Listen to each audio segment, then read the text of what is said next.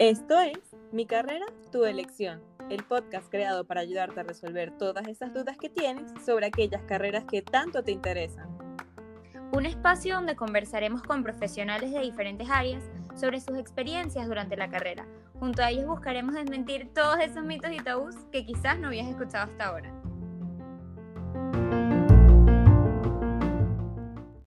Hola, hola, bienvenido una vez más a mi carrera, tu elección. En este episodio nos estará acompañando Stephanie Smith.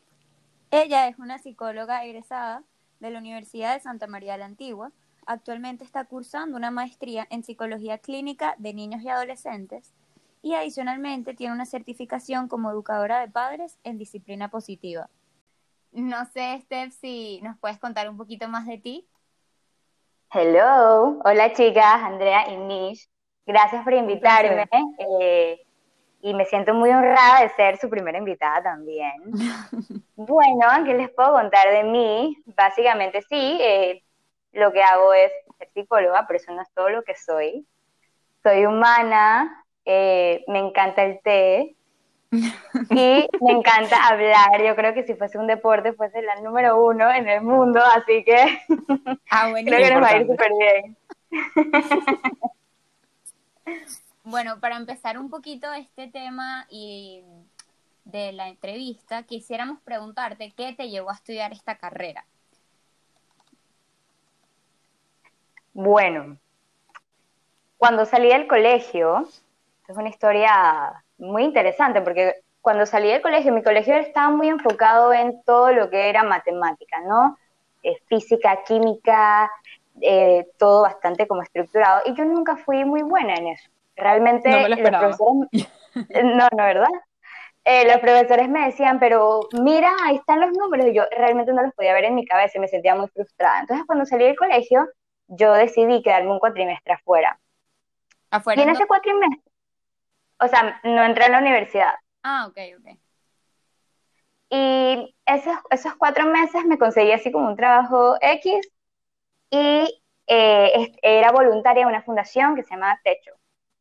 Entonces, a mí me encantaba Techo y me encantaba jugar con los niños en las comunidades y la construcción y toda la cosa. Y yo dije, ¡Ah! yo amo ayudar a la gente. O sea, yo creo que podría ser psicólogo. Nunca me lo había planteado antes. De hecho, las psicólogas de mi escuela eran como, como un poco distantes quizás. Y nada, así fue. Un día fui a la USMA y pedí como los, eh, los papeles y todo para poder matricularme. Fui a otras universidades también como que averiguar los planes de estudio, pero me encantó esta. Y nada, así un día me inscribí. Yo ni siquiera sabía qué esperar de eso.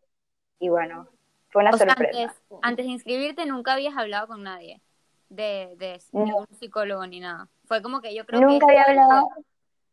A sí, ciegas. exacto. Sí, o sea, literal fue a ciegas, creo que siguiendo mi corazón más que nada, ¿no? Em, sí, nunca había tenido ninguna experiencia, nunca había ido al psicólogo antes. Eh, a mi hermano lo llevaron en algún momento, pero nunca me incluyeron, entonces yo ni siquiera sabía cómo se comía eso ni de qué iba a trabajar después. Simplemente me metí así como, vamos a ver qué es, porque soy buena ayudando a la gente, entonces, claro, ¿no? Típico primer día de psicología, porque, porque me encanta ayudar a la gente. Pero, o sea, tú sientes que eso, o sea, que esa decisión fue full tuya, o sea, nadie más hay, externo influyó.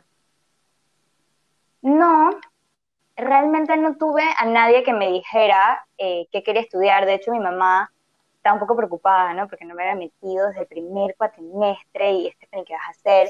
Y cuando le dije, la verdad es que lo tomó bastante bien y me apoyó en la decisión. Ah. Eh, mi familia no hay ningún psicólogo tampoco, entonces era así como algo misterioso, ¿no? ¿Qué va a pasar? ¿De qué va a estudiar? ¿Cómo lo va a hacer? ¿Qué es esto? ¿Cómo saben? Eh, pero bueno, me apoyaron y fue interesante después. Está bien cool. ¿Tú crees que si hubieras averiguado más o, si hubieras sabido 100% qué era lo que ibas a ver dentro de la carrera o cómo iba a ser tu experiencia una vez que te graduaras, eh, ¿te hubiera gustado de la misma forma? Creo que me hubiese gustado más. Porque cuando fui hacia ciegas te dan, ¿no? Eh, las materias que vas a dar y decía neurociencias, estadística, y yo estaba completamente en shock porque decía, estoy saliendo del colegio de lo que no me gustaba a esto que en teoría me iba a encantar, pero realmente todos esos conocimientos que adquirí con esas materias que en teoría eran como de matemática y lo que sea, me ayudó demasiado después porque son importantes eh, para el estudio de la psicología y, las cosas que tú lees pues tienen mucho que ver con estadística, neurociencias y todo esto. ¿Y sientes que esto que te enseñaron en la universidad fue suficiente? O sea, ahora mismo, tipo, o tú tuviste que aprender otras cosas afuera, o sea, ¿cómo fue tu proceso durante la carrera como tal? Y lo que aprendiste. wow, pues. qué buena pregunta. Eh, no fue para nada suficiente lo que aprendí en la universidad. Yo creo que muchos tienen como este mito de que los psicólogos leen demasiado. Digo, creo que en todas las carreras leemos demasiado porque tenemos que estudiar y aprender, ¿no? Claro, eso es verdad. Eh, pero particularmente en mi proceso en la universidad fue muy interesante porque entre más estudiaba, más me daba cuenta que no podía ayudar a nadie más que a mí misma. Entonces fue muy bonito, como fue un, yo le digo un reencuentro o un encuentro conmigo misma. Eh, fue bastante doloroso también, como que darme cuenta de muchas cosas de mi familia, de mí misma, eh, mucho, mucho autodescubrimiento. Y cuando terminé, fue como, ¿y ahora qué hago? no creo que tenga los conocimientos necesarios, no sé. Durante la carrera fui a miles de cursos, eh, fui a miles de experiencias que tengan que ver con psicología y creo que fueron eh, estudios complementarios muy buenos, pero definitivamente no es suficiente. Hay que seguir estudiando porque todos los días también la, ciencia avanza, eh, las personas cambian, la sociedad evoluciona. Veo que como que tu experiencia siempre fue como muy, muy práctica, realmente eh, tuviste una experiencia que fue la que te llevó a tomar esa decisión y siempre dentro de la carrera tuviste, te llenaste de experiencia que te, te, te motivó a seguir. antes te pregunté si hubiera sabido algo más dentro de la carrera, eh, si eso como hubiera cambiado tu opinión. ¿Crees que si no hubieras tenido esas experiencias en este caso, aún así te hubiera sentido como con esa curiosidad de entrar en psicología? Mm, bueno, no, no, no sé, la palabra de hubiera no me gusta mucho porque al final no lo sé, no, les puedo decir eh, si sí o si no, pero lo que sí les puedo decir es que todas estas experiencias que me han llevado a, estar en, en, la psicología y en este mundo, y, y la palabra curiosidad me encanta porque sí, es muy curioso, o sea, las personas somos muy curiosas y cuando encontramos esa curiosidad y nos agarramos de ella, creo que vamos por muy buen camino, ¿no? Em, pero bueno, no, no sé, diría que no, o sí. Bueno, nunca lo vas a saber y lo, lo cool es que estudiaste algo que te apasiona, al final eso es lo importante. Lo que te quería preguntar también, ¿sabes que normalmente de varias carreras hay ciertas cosas que creen o que se dicen pero que al final no son ciertas. Entonces, en tanto a la psicología, cuando tú les decías a tus familiares o a tus amigos, miren, voy a estudiar psicología, ¿cuáles eran esos comentarios que tú escuchabas demasiado acerca de los psicólogos que una vez que ya tú estudiaste la carrera, una vez ya estás graduada, puedes desmentir? O también puedes afirmarlos, porque quizás hay unos que sí eran ciertos, ¿no? Lo primero que me decían era, no me psicoanalices. Eso es súper típico, creo que todas las personas cuando conocen a un psicólogo, el término de psicoanalizar, eh, me decían como, ay, Stephanie, pero psicólogos mal, psicólogo a los locos, por ejemplo. Eh, primero, no te estoy psicoanalizando, el psicoanálisis eh, es bastante complejo y no tiene absolutamente nada que ver con que sea psicóloga, pues. Eh, realmente a mí, de hecho a mí la corriente de psicoanálisis no me encanta, entonces tipo no lo he estudiado tan a fondo, así que tampoco se podría hacer un psicoanálisis, aparte que es carísimo, ¿no?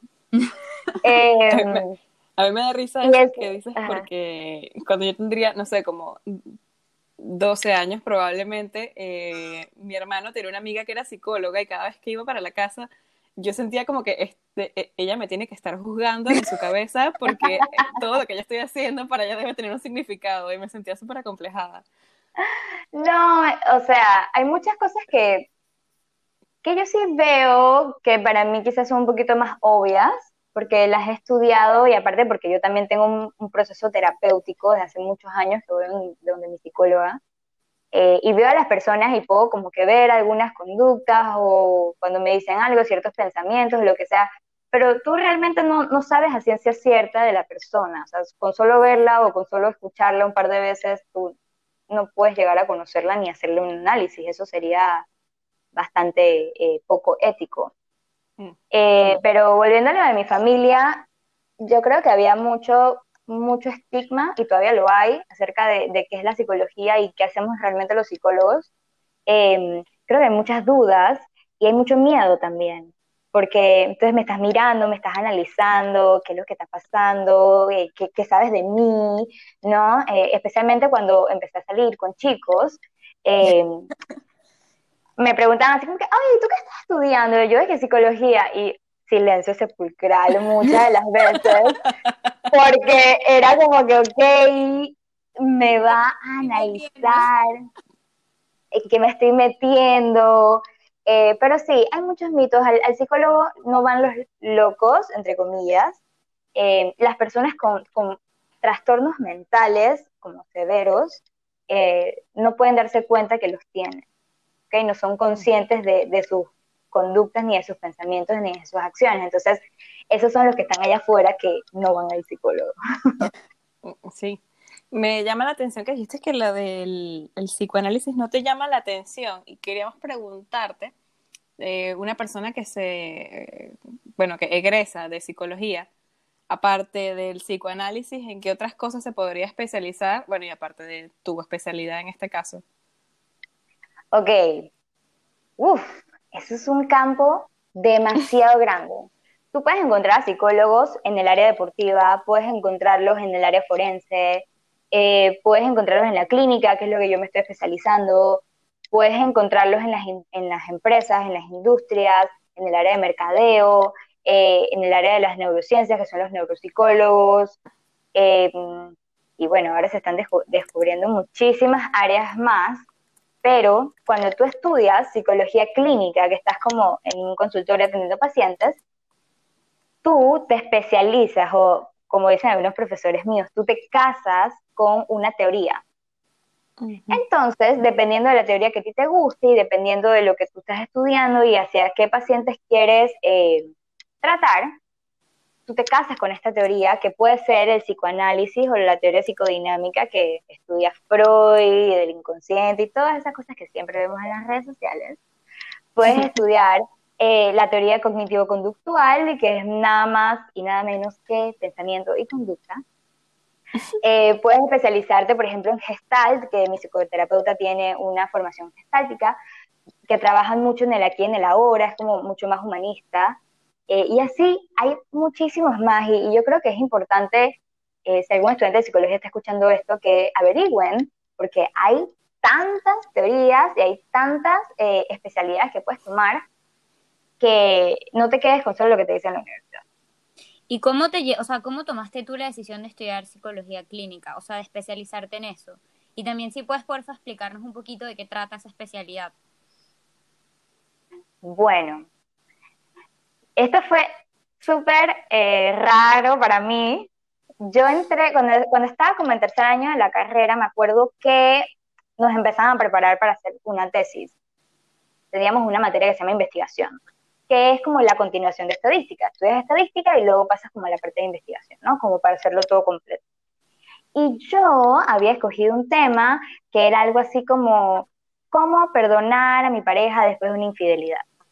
Y yo pensaba que lo que yo quería, sí, y yo pensaba que lo que yo quería era estudiar eh, algo de terapia sistémica, que es la terapia de parejas y familia. Pero cuando entré a mi psicoterapia personal, me di cuenta que lo que yo quería era reparar a mi familia, mis papás están divorciados desde hace muchísimos años y quería como reparar esas cosas que realmente no me correspondían a mí, ¿no? Y en ese proceso de poder descubrir esas cosas, empecé a hacer distintas prácticas. En la, en la USMAL, una de las ventajas es que hace siete prácticas durante toda la carrera Entonces descubres como diferentes áreas y empecé a trabajar mucho con niños. Eh, también empecé en una fundación en Darien a trabajar con niños y, no sé, algo en mí hizo clic. Me encantaron demasiado los niños, me encantó como que trabajar con ellos, acercarme a ellos. Me encanta trabajar también con niños con síndrome de Down. También estoy en, una, pues, estoy en muchas fundaciones. También estoy en la Fundación Down Panamá. Entonces, como que todo eso me llevó a pensar en, ok, ¿cuál de estas, eh, de estas experiencias, ¿no? Como lo comenzaba, comentaba al principio con Michelle, ¿cuál de estas experiencias me han llevado a elegir esto? Entonces, pues, esa experiencia con esos niños, simplemente me enamoré de ellos y yo dije, esto es lo que quiero hacer, quiero trabajar con ellos. Em, ¿Y en qué área entonces? A mí bueno, en estudio se lo dijo una amiga, a mí no me gustan los niños como en manadas, o sea, no me gustan mucho los niños a la vez. sí, me gustan poquitos, entonces claro, el área educativa me gusta, pero no, no me gusta como para ir a la escuela y ser la psicóloga de la escuela, por ejemplo. Yo quería un poquito más, quería como impactar más eh, y, y tener como relaciones más cercanas con ellos. Entonces me decidí por psicología clínica. La psicología clínica eh, no es más que un psicólogo que puede hacer evaluaciones, diagnósticos y tratamientos a personas. Y el, de, el que estoy tomando está especializada en niños. Entonces es una evaluación, diagnóstico y tratamiento de niños que tengan alguna eh, pues dificultad, ya sea a nivel de pensamiento o conducta, bueno, y va a depender de la teoría que, con que te cases. Y otra dudita, eh, en ese campo yo he visto que la mayoría de los psicólogos que he conocido últimamente siempre tienen una especialidad. ¿Es muy necesario tener una especialidad? O sea, si yo me gradúo de psicología, ¿yo puedo atender pacientes? Ok. La psicología es una carrera protegida en Panamá y en muchos países. Una carrera protegida quiere decir que tú tienes una idoneidad, o sea, que tú estás bajo la ley. Y la ley de los psicólogos dice que tú solo puedes llamarte psicólogo o trabajar como psicólogo si eres idóneo. Entonces, dicho esto, un psicólogo que se acaba de graduar solamente puede hacer evaluaciones. No puede hacer tratamientos ni puede hacer ningún tipo de diagnóstico, pero sí puede hacer evaluaciones, o sea, aplicación de pruebas, eh, evaluaciones psicoeducativas que muchas escuelas lo piden. Digamos que si a un niño le está pasando algo, te piden una evaluación emocional, educativa, eso lo puedes hacer, eso es lo que yo hago actualmente en mi trabajo, porque yo aún no me he graduado como psicóloga clínica, así que no puedo hacer psicoterapia. Eh, también puedes trabajar en algunas empresas, puedes trabajar dentro de la escuela, hay muchos psicólogos que se gradúan y empiezan a trabajar como teacher. Tienes campo para poder hacer algún tipo de trabajo, pero sí es bastante necesario el tema de la especialidad si tú en verdad quieres atender o si quieres trabajar en algo un poquito más especializado que por lo general te lo piden. Y además es importante que no te quedes solo con lo que diste en la universidad, que es que nada, o sea, es una información demasiado básica. Claro, obvio. Como cualquier carrera realmente. Ahorita con todo también eh, la demanda que hay de trabajo es súper importante especializarse, no importa la carrera que sea, ¿no? Así es. Hablando de trabajos, aquí viene la pregunta del millón. ¿Cómo fue tu búsqueda de trabajo una vez que te graduaste? ¿Es fácil? ¿Es complicado? Wow. Bueno, mi historia fue bastante particular porque cuando yo me gradué me fracturé un dedo de, una mano, así que tuve, me tuvieron que operar y tuve como que varios meses fuera. Eh, creo que André le había contado esta historia, sí, fue súper dramático. Pero bueno, como yo no quería entrar, no quería trabajar en una escuela, yo decía, ¿dónde puedo ir a una clínica donde acepten que yo haga evaluaciones psicoeducativas? Les mandé mi currículum, no sé, quizás a 30 lugares contándoles un poquito de mis experiencias en las fundaciones, de las prácticas que había hecho en la universidad, de los estudios que tenía, etcétera. Eh, y solo me contestó uno. Y llevo dos años trabajando ahí. Ah, bueno, pero buenísimo que te contestó uno, porque se han visto casos que ni te responden, ¿no? Sí, no, o sea, y fue interesante y yo, yo me sentía muy frustrada, para serles honesta, me sentía muy frustrada, muy triste. Eh, empecé como a tener estos pensamientos los psicólogos le llamamos pensamientos rumiantes, ¿no? Y todo el tiempo me estaba preguntando yo a mí misma, ¿qué tengo de malo yo? ¿por qué será que nadie me quiere contratar? O sea, yo en verdad estaba bastante ansiosa y muy triste. Eh, bueno, gracias a Dios estoy en la psicoterapia, pero de todas maneras eh, fue bastante frustrante. Creo que es difícil, no es fácil, no es fácil conseguir un trabajo y menos con, sin experiencia. Eh, y, y los puestos para psicólogos creo que no son como tan abiertos, ¿saben? Es difícil. con abierto. O sea, como que sí, puedes venir a trabajar aquí, pero ¿eres psicóloga clínica o ya te especializaste en algo? No. Ah. Mm, bueno, creo que no tenemos un puesto para ti. ¿Saben? Como que hay muy pocos lugares que están como abiertos a enseñarte. Pero eh, te, quería preguntar, ¿si crees? Perdona, ¿sí, crees que hay suficiente campo para, para la psicología, por lo menos dentro de Panamá, en tu experiencia? Sí, uff, hay muchísimo campo, hay muchas cosas que puedes hacer eh, pero bueno, te tienes que aventurar un poquito también y ser atrevido también, y atrevida a, eh, a, ser intensa. A mí me encanta la palabra intensa, yo me considero súper intensa. Y creo que los intensos logramos muchas cosas, ¿saben? Y a mí me parece eso algo positivo. Em, hay que insistir, hay que insistir, seguir insistiendo y aunque tengas estos pensamientos y tengas mucho miedo, lo hacemos con el, con el miedo y con la ansiedad también. Y cuéntame un poquito de cómo fue esa experiencia en tu primer trabajo. O sea, ¿qué, qué fue lo que tuviste que hacer en tu primer, o sea, como, tu, primer tal, tu primera tarea como tal, ¿sabes? ¿Qué, ¿Qué sentiste? ¿Estabas feliz? ¿Estabas, no te gustó mucho? Pero bueno, fue lo único que te dieron, así que bueno, voy. Estás súper estresada. Estás súper estresada y tenía mucho miedo porque no quería hacerlo mal.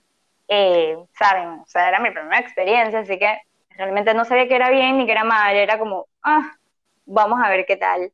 Yo no tenía tareas como tal, o sea, el centro me había contratado para hacer evaluaciones psicoeducativas, pero yo lo hacía a mi, a mi tiempo. O sea, si un paciente, no sé, quería un martes a las 4 de la tarde, yo iba. Pero yo tenía que estar ahí todo el día, porque no tenía nada más que hacer. Eh, así que, y me pagaban por los pacientes que iban, no, no por una jornada, digamos. Entonces no tenía un salario fijo tampoco. Así que, tipo, mi, primer, mi primera quincena creo que fueron como 50 dólares. Para ponérselos así bien, bien real. Eh, pero bueno, luego empezó a mejorar. Eh, es importante que si quieres hacer evaluaciones tengas pruebas psicológicas. Las pruebas psicológicas no son baratas. Eh, así que también había que invertir en algunas cositas. y bueno, creo que es importante que, preguntes antes de aventurarte a un trabajo como este, porque yo decía, yo quiero trabajar para mí, pero trabajar para ti no es fácil y mucho menos sin guía. O sea, yo fui casi que con los ojos vendados, eh, y pero aprendí un montón. Y, cómo me, gustó.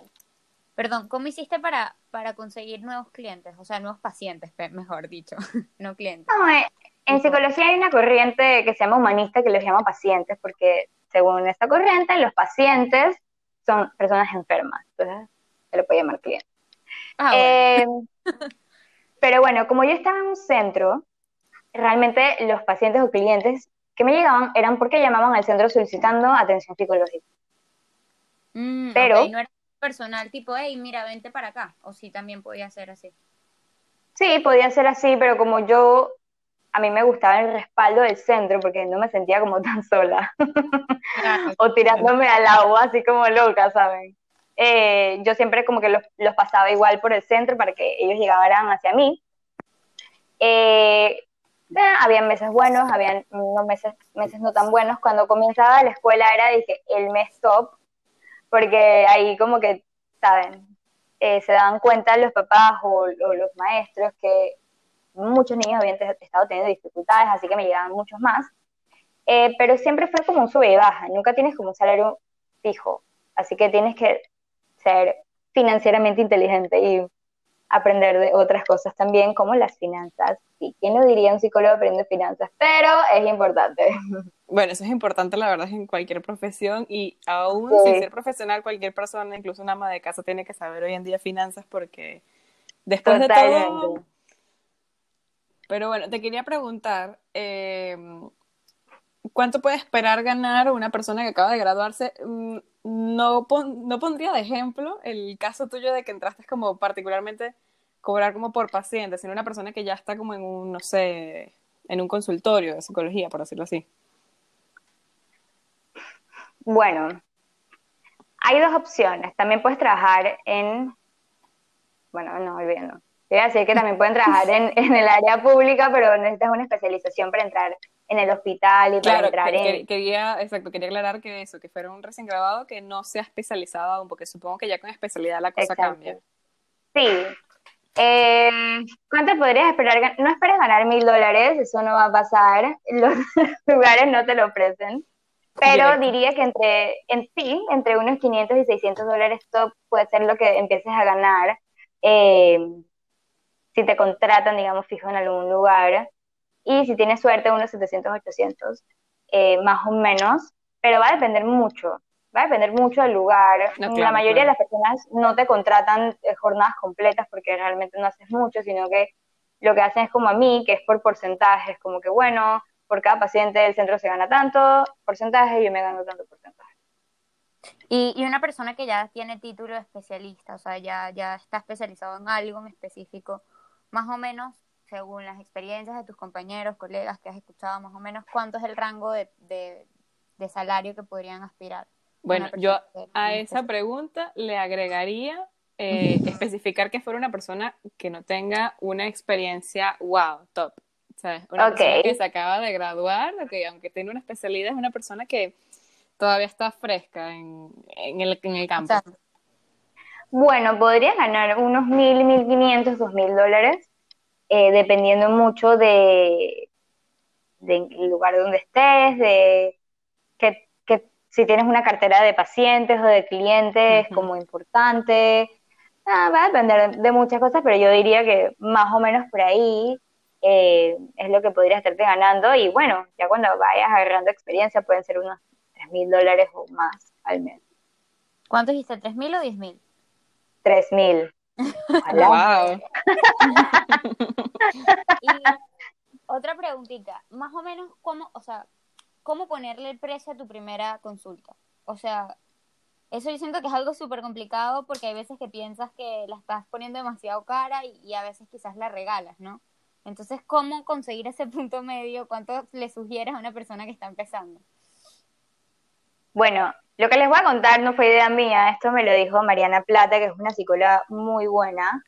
Eh, es bueno que tengas como un rango de precios, ¿no?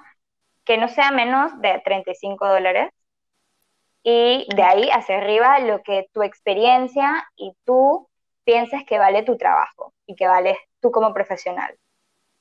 Eh, ¿Por qué del rango de precios? Porque no todos los pacientes que te lleguen van a tener el mismo, eh, la misma solvencia económica, no todos van a poder pagarte lo mismo, entonces tú también como psicólogo eh, muchas veces eres flexible ante algunos pacientes que conocen situaciones como muy particulares eh, y puedes como que dentro de eso tú dices, no sé, ok, yo estoy entre 45 y 60, 60 siempre es lo que le voy a decir a mi paciente, ¿no? Pero yo sé que, por ejemplo, si es un estudiante que no puede pagar mucho, yo le puedo dejar mi tarifa en 45.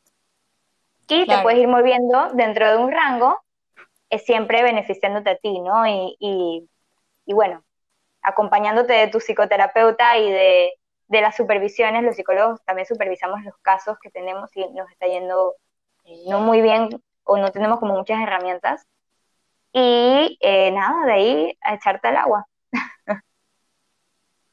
Bueno, buenísimo, muchísimas gracias por estas recomendaciones que seguro que la persona que esté a punto de graduarse o que esté ya graduada les va a ayudar muchísimo, más o menos a decidir, ¿no? Porque hay veces que quizás existen estas como hablábamos antes, muchas personas asumen que quizás ajá, los psicólogos, si te gradúas de psicología, no sé, vas a ser millonario. Te vas a morir de hambre. O, o al revés, exacto. También funciona así. Em, pero bueno, ya cambiando un poquito el tema, ¿qué le recomendarías a alguien que está estudiando ahorita mismo la carrera? O sea, ¿qué sería esa como experiencia personal, esos tips en particular que sientes que va a ayudarle o que va a ser un game changer para esta persona que está cursando o quizás que está considerando entrar en psicología? Vayan a terapia. yo creo que eso sería una de las primeras cosas que yo recomendaría. Ser psicólogo no es sinónimo de salud mental, siempre lo digo, eh, nosotros no es que estudiamos esto y ya somos sanos y no, para nada.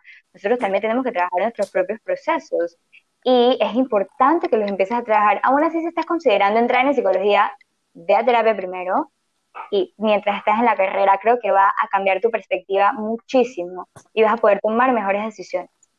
Eh, toma cursos de lo que sea que te guste, explora un poquito varios campos. Ahorita hay muchos cursos, eh, hay muchos cursos online gratuitos, hay muchos cursos pagados, hay que invertir también en, los conocimientos que vas a ir adquiriendo porque si no, no vas a saber que te va a gustar. Porque puede ser que una clase, porque el profesor era genial, entonces tú dices, ay, esto me encanta, pero luego entonces cuando te metes en una maestría o una especialización, es que, ay, eso no me encanta tanto. Entonces sí, mírate en cursos, ve a terapia y disfruta el proceso también. Eh, va a haber mucho estrés, mucha ansiedad, mucha frustración, sí, por supuesto. No es fácil, la carrera te mueve muchísimo. Eh, pero es demasiado bonito, o sea, cuando te gradúes es wow, o sea, es como que wow, lo logré, me conozco mejor, me siento mucho más conectado conmigo y en la medida que te conectes contigo te vas a poder conectar con otros. Yo me quedaría con lo que dijimos al principio, a manera de recomendación, tanto en este episodio como espero decirlo más adelante, es lo importante que es la experiencia eso que dices de hacer cursos y de ir a terapia puede ayudar muchísimo a una persona, a lo mejor alguien que tiene una perspectiva de cómo funciona un, no sé, una consulta psicológica, a lo mejor va a una terapia y bueno, también creo que dependería del feeling que tenga con la persona que la atiende. Supongo que hay personas con las que puedes no tener el, el feeling sí, total. Eh, bueno, yo sí, yo he asistido a psicólogo y la verdad es que sí, siento que he tenido como, una vez me atendió una chica y fue como, mira, yo estaba como con esta mujer, yo no me quiero volver a atender, a lo mejor alguien tiene esa experiencia y dice, mira, eh, para mí la psicología no, no es lo mío. Como también podría pasar alguien que está inseguro y a lo mejor se inspira con alguien o se inspira en un curso, se inspira haciendo un voluntariado, no sé qué, algo así. Por eso como que a mí me, me, queda esa, de esto, mi resumen sería, toma la experiencia, la verdad. Y ya más o menos como para cerrar, ¿qué cursos o qué plataformas le recomiendas a una persona interesada en aprender más acerca de la psicología? ¿Qué libros? Quizás también puede ser algo interesante eh, para alguien interesado, bueno, o algún curso como, no sé, cualquier recomendación que le permita adquirir a la persona más aprendizaje acerca de psicología. Bueno, yo también recomendaría, por ejemplo, que sigan cuentas de psicólogos, porque hay muchos psicólogos dando cursos eh, sobre psicología.